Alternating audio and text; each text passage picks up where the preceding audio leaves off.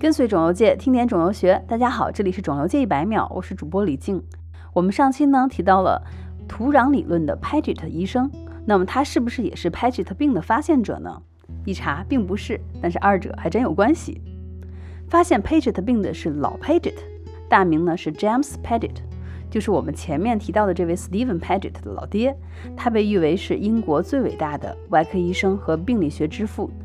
一八四三年，初出茅庐的 Paget 医生遇到了十五位年龄在四十岁以上的女性，她们的乳头和乳晕部位出现了皮疹。这些女性中，大多数人的这个红斑皮疹呈鲜红色，非常像急性的弥漫性湿疹，皮损呈颗粒状。老 Paget 还注意到，这些女性的乳头和乳晕上有着黄色和粘稠的渗出物，对于局部和全身治疗都有抵抗力。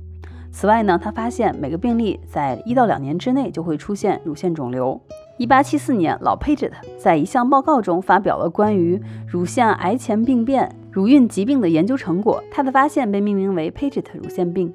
目前呢，已经明确 Paget 乳腺病它是一种罕见的乳腺癌，占乳腺原发肿瘤的百分之一到百分之三，绝经以后女性多见，发病的高峰是在绝经以后的第六和第七年，多为单侧发病。国外呢有文献证实，大约有百分之六十七到百分之百的乳腺 Paget 病患者呢伴有浸润性癌或者是导管内癌。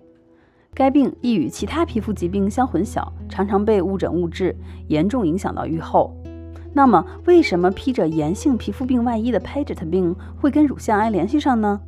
其实啊，关于 Paget 病的发病机制一直存有很大的争议。目前呢，有两种主流的理论，它们分别是乳腺癌细胞的视表皮理论和转化理论。这里的视表皮的视是嗜好的视。视表皮理论认为，Paget 细胞来源于乳腺内部的乳腺癌细胞，肿瘤细胞沿着乳腺导管钻到了乳头处。这一理论呢，解释了有乳腺肿块的症状，也就是先有了乳腺癌，再有 Paget 病。也就是先有了鸡后有蛋，后者呢只是前者的乳晕副反应。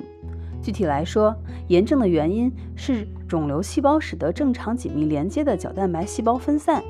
从而使得细胞间液渗出至皮肤表面，形成了乳头区分泌物，继而呢出现了乳头乳晕区域的脱屑、瘙痒、红肿、渗液等经久不愈的炎性皮损表现。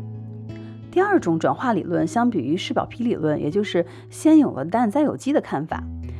后者认为 Paget 病细胞是一种已经转变为恶性的角质形成细胞，或者是变性的黑色素细胞，它是一种独立的原位癌，与乳腺深部肿物无关。这种观点解释了 Paget 病不并发乳腺癌，以及那些被误诊为恶性黑色素瘤的病例。这两种说法谁也说服不了谁。虽然治疗上也是遵循相应的原位癌、浸润性乳腺癌的方式，目前恩斯先还是把 Paget 乳腺病单拎出来作为一种特殊类型的乳腺癌。本期一百秒就到这里了，我是李静，感谢您的收听，我们下期见。